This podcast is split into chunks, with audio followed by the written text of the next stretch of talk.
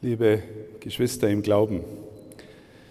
Wir leben in einer Zeit, die Menschen, die Zeitdeuter sind, als die Postmoderne bezeichnen oder als die Spätmoderne. Und ein Kennzeichen von Postmoderne, sagt man, ist, dass die Zeit der großen Erzählungen vorbei ist. Große Erzählungen, damit sind Weltdeutungshorizonte gemeint, in die sich Menschen hineinstellen und die eine ganze Zeit bestimmen mit der Art und Weise, wie sie Welt und Zeit und Menschenleben deuten. Ein Beispiel, in der Zeit der Aufklärung hat zum Beispiel Immanuel Kant proklamiert, wage dich deines eigenen Verstandes zu bedienen und es war eine Zeit, in der sehr stark die menschliche Vernunft betont wurde, auch natürlich in Richtung der Emanzipation des einzelnen Menschen gegenüber den herrschenden Mächten. Zeit der Aufklärung, eine große Erzählung. Oder vielleicht von negativer Seite, wenn Sie sich denken oder erinnern an kommunistische Länder, die es ja auch heute noch gibt, eine große Erzählung darüber, wohin der Weg der Menschen und der Geschichte geht, in ein kommunistisches oder sozialistisches Reich. Und die Menschen haben sich dem ein- und unterzuordnen, weil es eh so kommt. Eine große Erzählung. Die Zeit der großen Erzählungen, sagen manche, sei vorbei. Heute soll jeder nach seiner Fasson seinen Weg, sein Glück, seine Freiheit suchen und leben. Und der einzelne Mensch soll sein Leben selber deuten. Wir erleben auch, dass die Zeit äh, dazu geeignet ist, dass Menschen Gruppierungen auseinandertreiben, dass wir uns fragen, was eint eigentlich die Gesellschaft insgesamt noch? Wo geht denn das Ganze hin? Ich sage es deswegen, liebe Schwestern und Brüder, weil jeder von uns im Kleinen auch eine Art Erzählung ist. Wenn ich Sie kennenlernen wollte oder Sie mich, dann erzählen wir einander die Geschichten unseres Lebens. Natürlich mit äußeren Daten, ja, wo sind wir geboren, äh, wer waren unsere Eltern und Geschwister, unsere Familien, wo kommen wir her und solche Dinge. Aber wichtiger für die Erzählung unseres Lebens und für das Verstehen des Menschen ist ja, was macht dich eigentlich aus? Welchen Ereignissen oder Begegnungen in deinem Leben verleihst du Bedeutsamkeit? Und warum sind es diese Begegnungen, diese Menschen, diese Ereignisse, die du erzählst über deinem Leben und nicht viele andere? Jeder Mensch erlebt jeden Tag unzählig viele Dinge und äh, gewinnt Eindrücke und nur einige wenige werden bedeutsam und weben dann die Geschichte, die Erzählung meines eigenen Lebens. Warum ist es so? Und warum, unter welchen Gesichtspunkten wählen wir aus? Ich erzähle das deswegen, liebe Schwestern und Brüder, weil ich glaube, dass wir als Christinnen und Christen natürlich noch eine große Erzählung haben. Wir haben die große Erzählung der Geschichte Gottes mit seinem ganzen Volk. Und wenn wir als Christinnen und Christen uns selber fragen, was wird denn für uns bedeutsam, für jeden von uns, dann ist sicherlich eine Herausforderung, uns in diese Geschichte von Gott mit seinem Volk hineinnehmen zu lassen. Wir können auch draußen bleiben und Zuschauer bleiben und beobachten und sagen, was machen denn die da?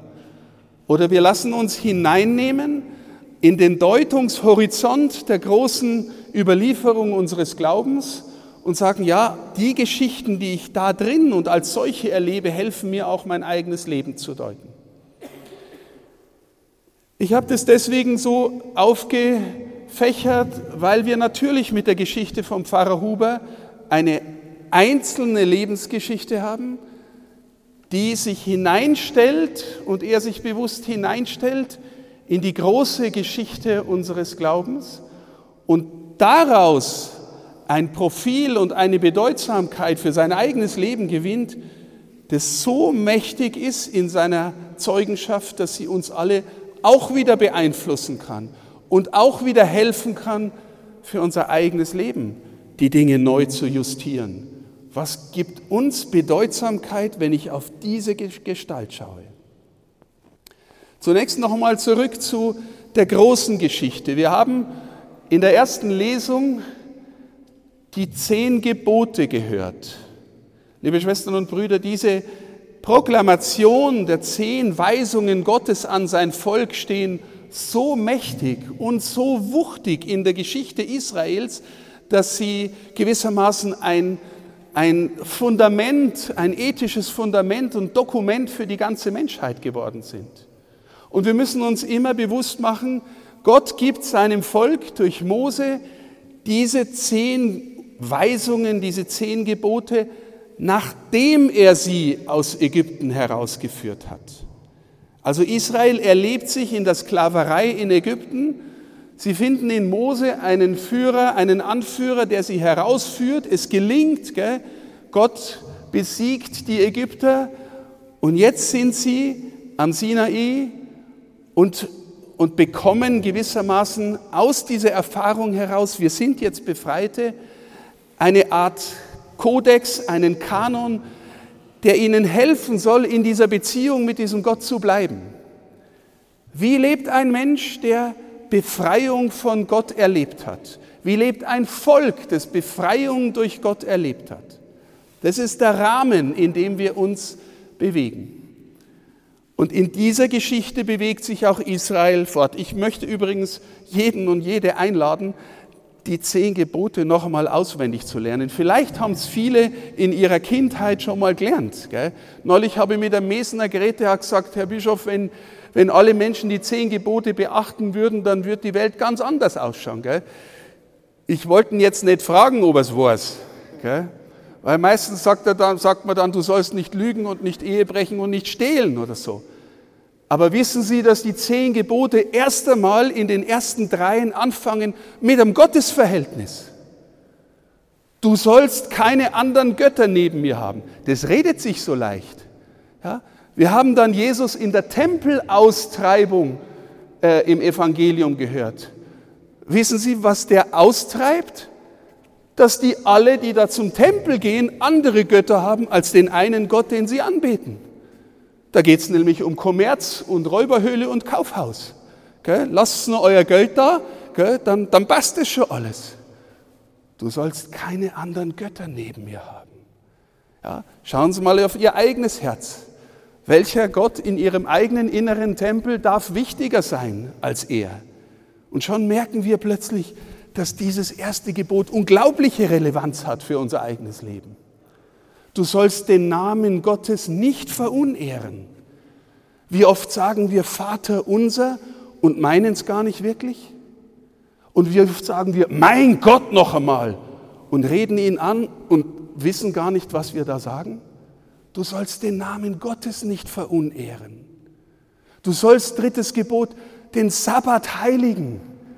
Gott hat an einem Tag in der Woche Ruhe geschaffen. Warum? Damit wir in dieser Beziehung wieder heiler werden, ins Lot kommen und von dort her unsere anderen Beziehungen leben. Die große Geschichte unseres Glaubens und Jesus kommt in diese große Geschichte hinein und wird dann dieses unglaubliche Wort sagen im Evangelium, und ich bin der Tempel. Ich bin der, in dem ihr Frieden findet. Ich bin der, der sich euch schenkt, damit ihr ins heile Verhältnis zu Gott kommt, Versöhnung bekommt, Erneuerung, Freiheit, neuen Frieden. Wer immer sich ihm wirklich anvertraut, liebe Schwestern und Brüder, der darf erfahren, dass er auf eine geheimnisvolle Weise innerlich nach Hause kommt und innerlich schon zu Hause ist. Das ist die große Geschichte unseres Glaubens und wir dürfen uns fragen, sind wir in der Teilnehmerperspektive oder in der Beobachterperspektive? Beobachterperspektive ist, Sie sitzen im Theater und gucken sich an, was die da vorne machen. Sie sitzen im Fußballstadion und schauen, ob ihre Mannschaft gut oder schlecht spielt. Teilnehmerperspektive ist, ich bin auf dem Platz. Ich bin auf der Bühne und spiele die Rolle, die Gott mir in diesem Leben zutraut und zumutet und schenkt. Und ich mache mit, weil ich meine eigene Geschichte deute und erzähle aus dem Horizont der großen Erzählung Gottes mit seiner Menschheit. Ich stelle mich da hinein. Ich lasse mich hineinstellen und hineinnehmen.